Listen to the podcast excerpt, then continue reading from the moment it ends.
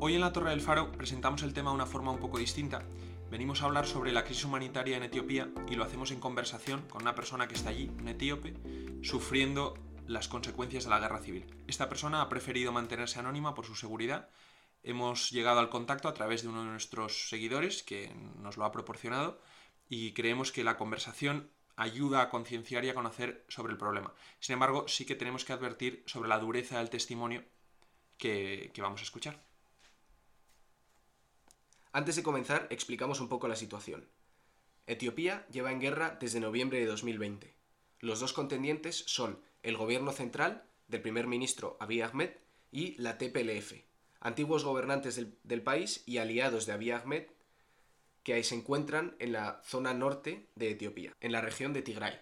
Este conflicto se ha cobrado hasta ahora aproximadamente 50.000 muertos, muchísimos más desplazados y hay investigaciones de crímenes de guerra por ambos bandos. Se considera la peor crisis humanitaria de la actualidad. Bueno, pues eh, dicho este contexto, comenzamos la entrevista. Thank you for agreeing to talk with us today. I wanted to start this by asking you um, how's the situation right there, and if you could tell us a little bit about what's happening. Well, uh, there are lots of things that are happening. So, uh, especially in, in, Ethiopia, has been uh, more than uh, one year since things get uh, um, the other way around. You know, so COVID plus mostly the the, the war, which is uh, in our country, uh, makes many things uh, terrible. You know, you know Ethiopia. It's a great nation. It's a very good country, which I really love. Uh, it's a country which has uh, never been, you know, colonized. Uh, because Ethiopia defeated the Europeans, the Italians. Also, it's the first, you know, African country who have, you know, practiced Christianity and accepted Islam before the, the Middle East.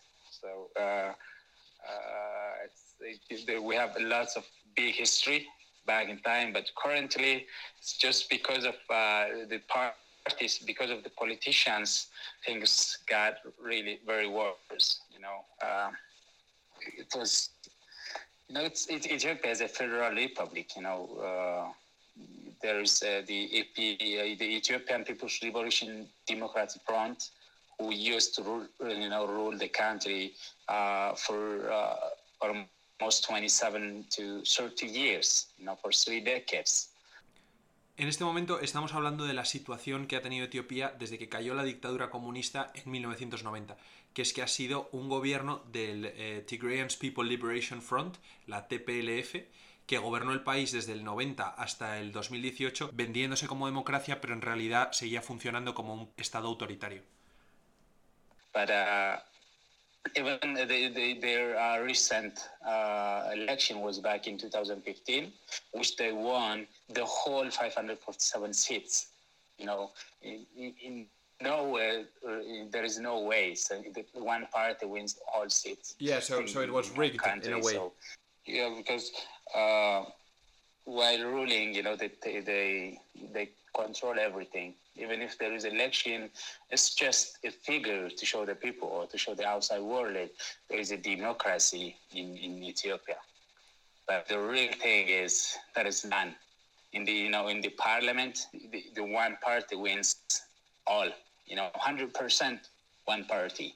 So that's how they used to, you know, uh, rule the country. But back in, uh, you know, 2018, the the former prime minister, uh, whose uh, whose name was uh, Haile Mariam Desalegn, you know, announced his uh, resignation, and after him, the current prime minister, uh, Prime Minister Abiy Ahmed, started, you know, the uh, took over the, the seat.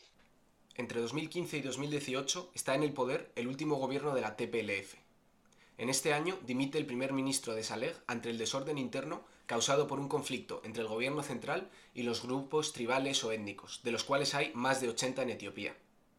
En 2018 asciende al poder Abiy Ahmed, el actual primer ministro, pero continúa el desorden. So, in this situation of conflict and civil unrest, what is the role of the different tribes of the ethnic division within Ethiopia? As you know, Ethiopia has, you know, uh, 85 different ethnic groups. So they use those ethnic groups and they use their differences, you know, to fight with each other and not to focus on the politicals or on, you know, on the economy or on other stuff, what the government actually doing. Show you how different you are because you, speak uh, different languages and different way of life and they show that difference. You know, that's the main thing which uh, give a possibility the first party to lead for 30 years. De modo que lo que mantuvo a la TPLF tanto tiempo en el poder fue precisamente volver a una tribu contra la otra, explotar las diferencias étnicas entre los grupos. But yeah. at the end of you know 2017 and 18, that started you know, escalating. So that's forced the, the, the, the, former prime minister to you know to resign, and after him, uh, and this uh, the current prime minister came, uh, Abiy Abiy Ahmed. So and uh, when he came uh, in 2018, you know things started smoothing down. He's he's a bit a bit I don't know how to, how to say it's tricky. You know you cannot really understand him, but when he talks and when you listen, you just be with him, and he just uh, he just make you believe that things are okay and gonna be changed fast and soon. So by that, uh, you know, back in 2018, right after when he came to the power, uh, he started, you know, uh, talking about being Ethiopia before him, they were using, you know, ethnic federalism to divide people. So he came with this new idea, being Ethiopian and one Ethiopia. So people accepted him. maybe one year up to, you know, until 2019 to 20, 2020. So even he, uh, he ended the war with our neighbor, uh, Eritrea. Aquí se está refiriendo a la guerra entre Etiopía y Eritrea, su vecino del norte, que había comenzado en el 98. Abiy la termina y por ello se lleva el Premio Nobel de la Paz en 2019. There's been uh, a war for two decades. Millions of our youngsters died because of that war with the Eritreans. So he started, he ended that war, and then uh, because of that, he won this uh, the World Nobel uh, Peace Prize. Uh, so one question I wanted to ask you about the this idea that he had when when coming into power um, about making the whole of Ethiopia uh, one country and stop these uh, regional or ethnic divisions. Uh, has he accomplished this? Uh, no. If he if he did accomplish that, we couldn't be in a war for this long. Actually, he came from with the same party, you know, the same uh, coalition. Yeah. So uh, he, he changed the name of the party to the Prosperity Party. So uh, but some people were not happy with that, especially the ones who was been uh, on the authority for many years. Aquí se está refiriendo al enfrentamiento del primer ministro Abiy contra su anterior partido, la TPLF, al que dio la espalda y fundó el partido Nuevo Prosperidad. So he came with this reform, and some people, uh, you know, changing uh, the ones on the authority. Some of them are, were uh, resigning, and some of them he was firing them.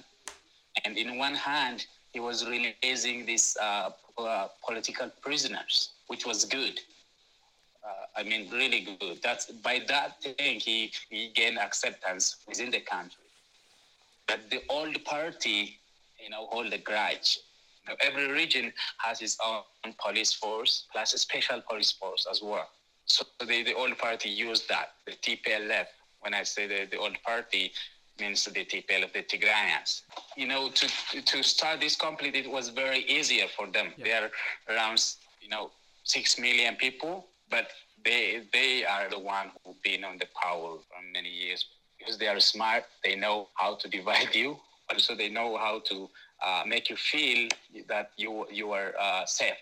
As we understand, the, these Tigrayans are are located in the in the northernmost region of Ethiopia, they were in power previously for 30 years and they fell into these uh, disagreements with the new government that recently came into power Yeah, yeah.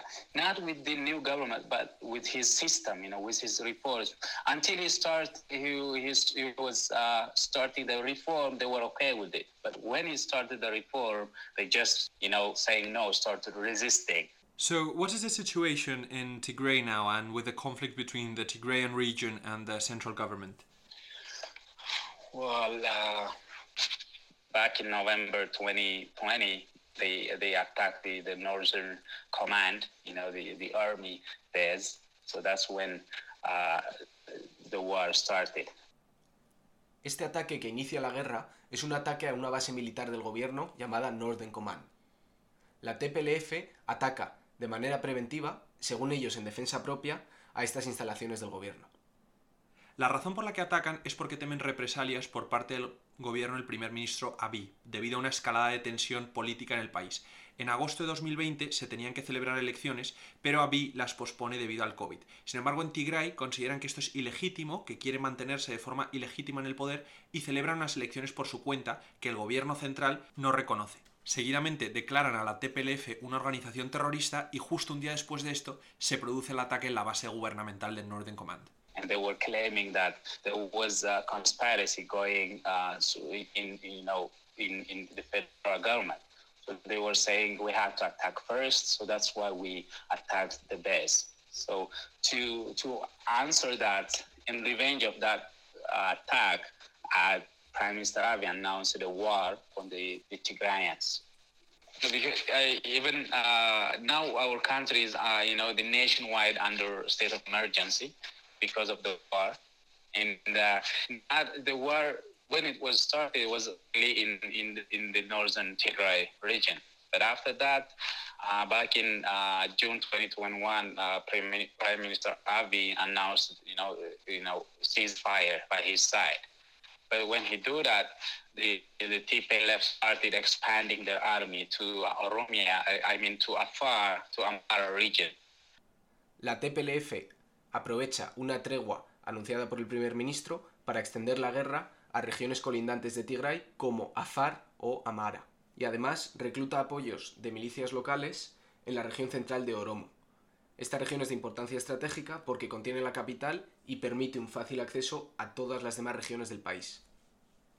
and even uh, collaborating with the OLF, you know, which is the Oromian uh, Liberation Front, the tribe which our prime minister came from, Oromia, the central region, and they can, you know, go through, they can touch every side of Ethiopia from there. OLF makes easier for the, T, the TPLF to expand, you know, the war, the, the conflict in every, uh, you know, uh, region in the country. So even though the main part of the conflict is in the north, it's it's it's expanding elsewhere to other other parts of the country. Yes, yeah, that's how uh, how it's going, and millions of people displaced from their home. Many people died, and uh, because of the attack, you know, the heavy uh, armors they destroyed schools, hospitals, which we needed, but they destroyed that. Both the federal and the uh, the, the PLF army. It's they say it's collateral damage, but collateral damage to who? You know, for yeah. the poor people. Ethiopia is a poor, poor country now Ethiopia is in a big hunger. It can be a huge starvation. So uh, yeah, just be- because of the war, like I said, millions of people displaced from their, their area, and they they go they fled to another region. Fled, but everywhere they go, uh, there is there is no no food because back before the war started, there was uh, COVID, and uh, also uh, the locust attack the whole country. Antes de la guerra, Etiopía ya estaba en una situación humanitaria muy delicada, debido no solo al COVID, sino también a las plagas de langostas que destruían las cosechas. Which destroyed the whole, uh, you know, cultivation. 85% of our uh, population are farmers and agrarians. We do get our daily food by farming. And uh, also, I wanted to ask you, what has been the effect, or like, of the clash between the government forces and tribes like those, for example, of the South uh, Omo Valley, which uh, which I, we understand that have been isolated from from the outer world for uh, for a long time. They, uh, actually they have no idea, but they are losing a lot let me tell you. Like, for example, uh, two months ago, uh, our prime minister called the whole citizen, uh, everyone, you know, the youngsters, the age up to, you know, from uh, 17 to uh, up to 60 years old to join the war, to join the, the national army. So And the one, the, the, yeah, so those the ones who cannot join has to offer something. And here comes the, the tribal people's problem. You know, they are a pastoral people. Their life depend on their cattle. So the government asked them their cattle. They were taking their bulls and their cows, you know, because there, there is nothing the government can feed that many army. So they are taking their So cattle to feed their the army. Their cattle, yeah. So that's the, the big impact, the bigger impact. And now, one they had left at home are dying. I can even send you some pictures because of the big, the, you know, the, the long period of dry season. There's nothing to feed the cows, the cattle, so they are dying because of uh, drought. And um, And they, they already given a lots of it for the army, for the and, national army. and when when the army wants to um, recruit people from the tribes and uh, um, do the people from the tribes voluntarily join the army or do they refuse? they don't understand what is going on and they're very upset because they are taking their cows so they don't want to join always hiding you know otherwise you have to give whatever you have you know if you are you are a government employee uh, you know your 20% of your salary goes for the army. The other 20 goes for the ones which they say uh, as a as as an aid for the ones who displaced from their home. But technically the money cannot reach there. It's not reaching there. So the money's staying with the government. so yes. Yeah. The money goes to the government. Even yeah. Yeah. But to, to make it uh, you know real the our prime minister even went to the battlefield. He went Yeah. there. He stayed there for 15 days. And also, we we, we understand that uh, people have been, or at least were joining voluntarily to the armed forces in support of the current government. Yeah, but that was uh, the ones who came for interview. It's like how can I put this? It's like a propaganda. Okay. So so it's But not really technically happening. you have no choice. Yeah, because you have no choice. If you go there, you might find the food, and you don't die uh, with starvation. You might die with bullet. You have no other choice. If you, I don't know. Let me story what happened uh, yesterday. Me and uh, friends, we uh, it was early around uh, around 4 a.m. We uh, we went to this uh, school compound where you know big, large mango trees, mango plant, and with a lot of mango fruits. So we went there because uh, there's nothing to eat, and uh, I tried many ways to earn money and to you know to provide food for sorry food for for my family. So we were like five of us. We went there, you know, sneak to the, the school. Sister, I'm not proud of this, but uh, I had to do it. We have to do it. So we went there, and we didn't know there were, you know, security guards waiting for the mango. It wasn't. It wasn't a big deal back in times.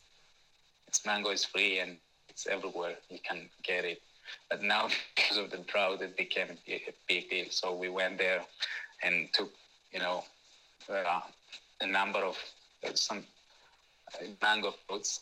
And then when we tried to out, there was uh, the security there who followed the, uh, as in one of our friend was in in the on the top of the tree.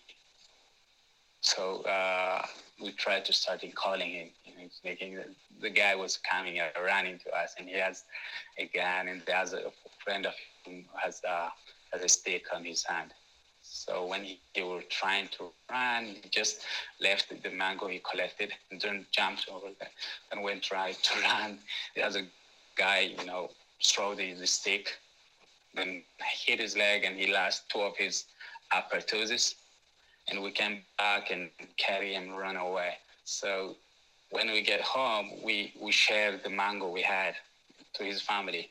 He was happy that we shared the, the mango to his family, but uh, he almost lost his, his, his, his life. Oh, so it's it's uh, it's uh, shocking to to hear. And was this like a government security guard or or from the TPLF? he's from the government. So uh, nowadays, you know, we are losing your life and fighting for small, small things. For for mango, it's, it's it's silly when you think about it, but it's we needed that most. We really needed that, so that's uh, that's why we we had to sneak up on that, sneak up to the uh, the school. So the, the, th- this situation is Yeah. is ho- is horrible in every way you look at it. So f- from one side you have the, the choice of almost forcingly going to, to the north um, with the army or staying at home and fighting a whole other different kind of battle, which in some ways is also is, is even harder. Um, is there uh, how how is this uh, progressing? Are there are there any talks of of this uh, moving forward at all, or or the situation improving in in any way?